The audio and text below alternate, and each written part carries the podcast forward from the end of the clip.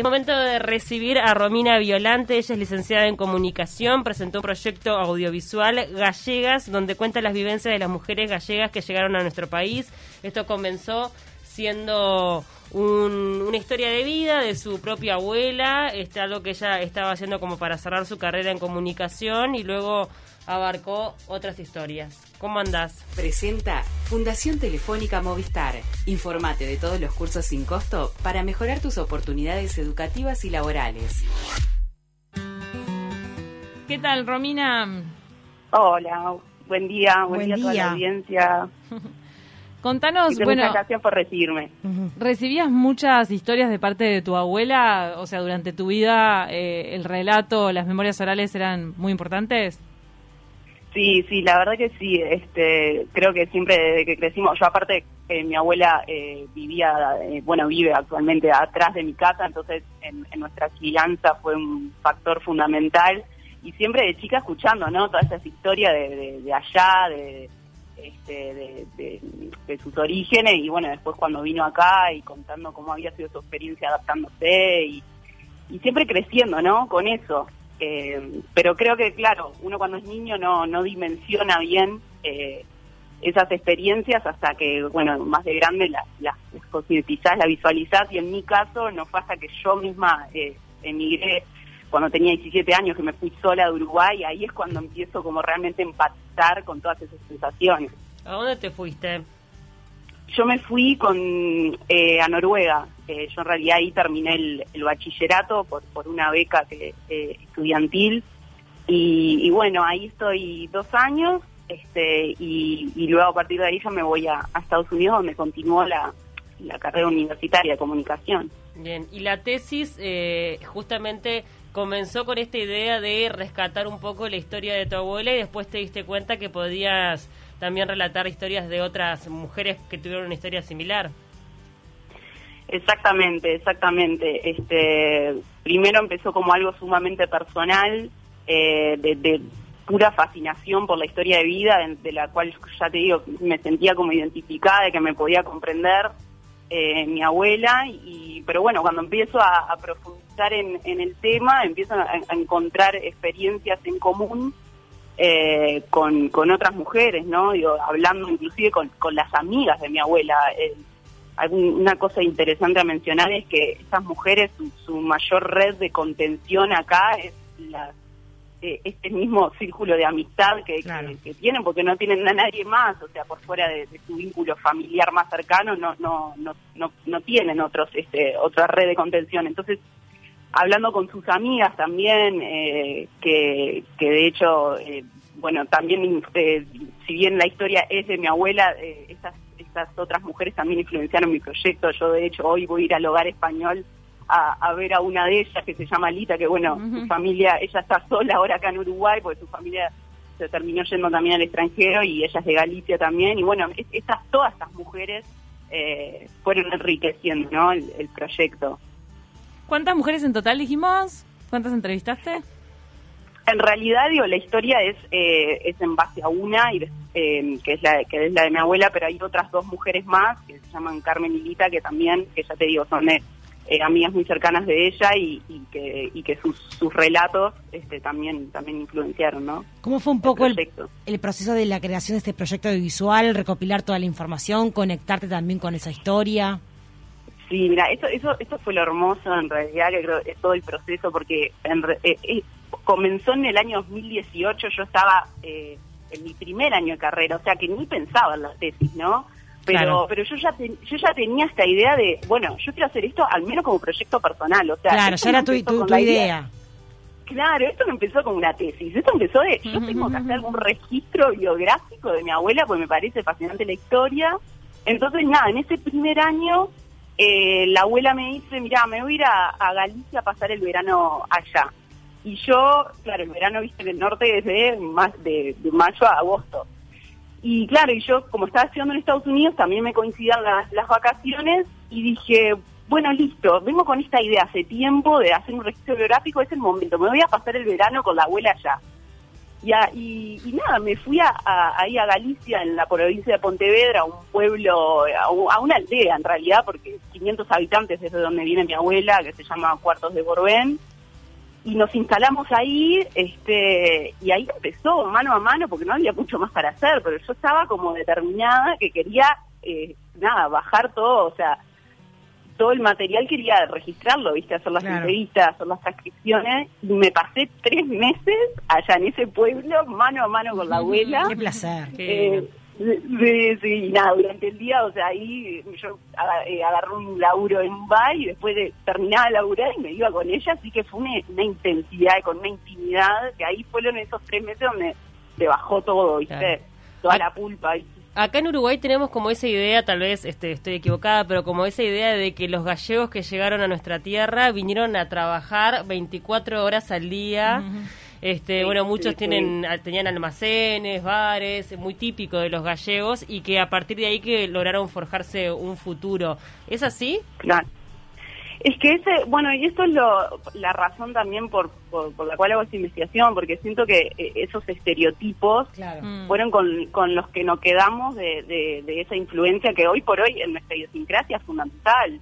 Y, y, está bueno, digo, salir de esos estereotipos y ver las distintas experiencias que, que nutrieron nuestra eh, nuestra identidad, ¿no? Y, y, para eso hay que verla eh, eh, la, como la mujer, por ejemplo, que, que quedó completamente relegada a ese, eh, porque sí, nosotros sabemos, sí, el, el, el, gallego que eh, trabajaba 24/7, ¿viste? Y, pero ¿quién, era la mujer que se quedaba en la casa? Que muchas veces era la que también gestionaba el... Eh, gestionaban los ingresos económicos, o sea, eh, tenía una, una, parte fundamental, mismo las crianzas, o sea, él tiene una parte clave y nunca se realmente se, se habló, ¿no?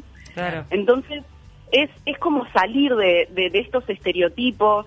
toda mi investigación se, bueno, inclusive eh, en mi investigación se hace eh, un análisis de cómo en los medios de, de, de difusión de la cultura se han eh, usado estos estereotipos para por ejemplo, hay una en, en, Argentina, hubo una película de, de Lili Marshall, de Cándida se llamaba, que, que, también utilizaba a la mujer gallega con estos estereotipos, viste, como grotesco, ¿viste? De, trabajador, normalmente como que no tenía educación, eh, tercos, viste, creo que el uruguayo más o menos conoce esos estereotipos, nada, era desconstruirlos un poco y, y más que nada valorizar la experiencia de la mujer que estaba completamente relegada, ¿no?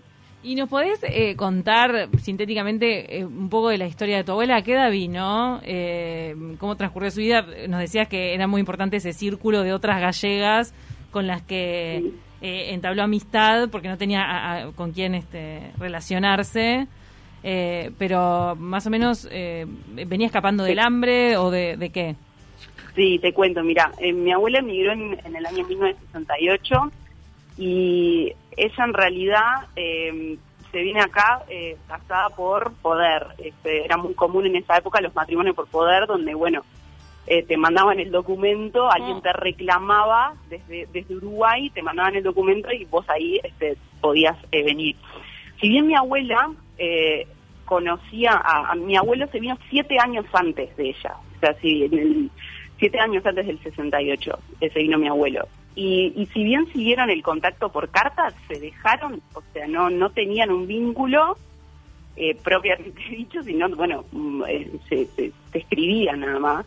Pero bueno, eh, mi abuela, por una, por una situación de, de, violencia que tenía en la casa, eh, allá en, Galicia, bueno, decide este, eh, venirse porque eh, mi abuelo la, la reclama y, sin saber en realidad, porque digo, venirse con, con un hombre que no veía hace siete años. qué y sí, y, nada, y no y no es como ahora, ¿no? Que te tomas un avión y en 11 horas te cruzas el Atlántico, allá fue, digo, claro, barco, dos semanas Ah. Este, bueno, mi abuela pasó el, fin de año eh, ahí por el medio del Atlántico eh, este, mm. de este año. Y, nada, sin saber, encontrarse con una, o sea, una situación que, de la cual no, no sabía absolutamente nada, digo, con un hombre que, claro, bueno, por suerte, digo, dentro de todo recitó eh, bien, pero pero había muchas mujeres, bueno, en el caso de Carmen, por ejemplo, su amiga, que yo hablo que otras amigas influenciaron estos relatos, Carmen no conocía a, eh, casi a, la persona que la reclamó y se vino eh, este, por poder. Eh, y vieron muchos casos así, ¿no? De matrimonios que realmente las reclamaban pero los hombres le reclamaban y era una orden que tenían que venir a Uruguay o al país que el hombre reclamara. Porque Eso por poder. Qué concepto también fuerte, ¿no? Que te reclame, ya la palabra. Pero tu abuela se conocía de antes y existía algo de amor previo, ¿verdad? Sí, era el matrimonio. Claro, tenían una, sí, tenían una, una relación, pero bueno, claro, después de siete años sin ver a la persona por carta, obvio, está bravo, ¿no? Digo, mm. no sabes con qué te vas a encontrar. Eh, sí, el tema de reclamar eh, no era no era que estaban obligadas claramente a venir, pero bueno, por por su por su misma situación de vulnerabilidad en Galicia también, porque digo acá es la condición de ser mujer no es solo en el país al cual emigraron, digo, ya en su país de, origen, digo, estaban en, una situación muy vulnerable y, bueno, eran como un poco obligadas, era, era un poco el, el patrón, el mandato a, querer superarse, era a través de esos casamientos por poder y bueno, me voy de Galicia. claro. Bueno, entonces, ¿qué este, situación? Eh... Sí, mucho que hay que aprender también de, la resistencia. Hoy me parece que, tenemos un mundo tan este, globalizado, fugaz e inmediato. Eh, bueno, a veces hay que aferrarse un poco a esas o conocer un poco esas, historias para entender también de dónde venimos. Sí, sí, tal cual. Y traerlas al hoy, porque digo, eso es lo que yo este, también intento con esto, de, si bien esto es histórico, es un, es, eh, habla de un momento particular en el tiempo y está inspirado en un relato personal, está bueno traer esta conversación al, al hoy de, de, las mujeres que siguen eh, de las mujeres migrantes de hoy. Hoy por hoy Uruguay sigue recibiendo muchísimas mujeres, eh, hoy más que nada de República Dominicana, de Cuba, de Venezuela, y que todavía hay puntos, experiencias en común eh, que, que, siguen sucediendo por su condición de mujer y su condición de migrante, ¿no? Que cuando vos, juntás dos factores este, de esta índole, la, se invisibilizan y, se, y, y realmente quedan mucho más vulnerables. Contanos dónde se puede ver el documental. Eh, bueno, el documental se puede ver a través de, mi Instagram, este, va a ser subido eh, en estos días a, YouTube, pero ya Rina barra bajo M está como en forma de IGTV y también está ahí un link donde se puede este, leer mi, investigación, que está en ISU, una plataforma de publicaciones. Eh, ¿Dijiste Rina, Rina barra baja? Sí, Rina barra baja OM. OM. Bien. Sí, sí, ahí se, se puede visualizar, igual después va a, subir, eh, va a ser subido a YouTube. Y también va a ser exhibido que en, este proyecto que se llama Musa, que es un proyecto de unas chicas que eh, crearon una especie de exhibición de arte para, para proyectos donde la premisa era que estuviesen inspirados por una figura femenina. Entonces hay hay de distintas índoles, ya sea de eh, de pintura, de música y bueno, reúne a todos estos proyectos artísticos y, también va a ser exhibido ahí, en, ya, les digo, en Musas. ¿Tienen portal, Musas, o una plataforma? Sí, tienen portal también por, por Instagram. Musas. Musas, raras eh, se llaman. musas raras. Está buenísimo. Bueno, muchísimas gracias por estos minutos. Este, invitamos a todos, Romina, a que vayan entonces a tu Instagram y, sigan este tu historia y bueno, puedan disfrutarlo. Muchísimas gracias a ustedes, la verdad, por, por ayudar a, dar voz a, esta, a estos proyectos que, vienen de mucho amor y, bueno, que, siento que pueden enriquecer mucho para, para ser compartidos. gracias. A vos. Muchas familias van a disfrutar de conocer estas historias y que van a ayudar seguramente a recordar las propias.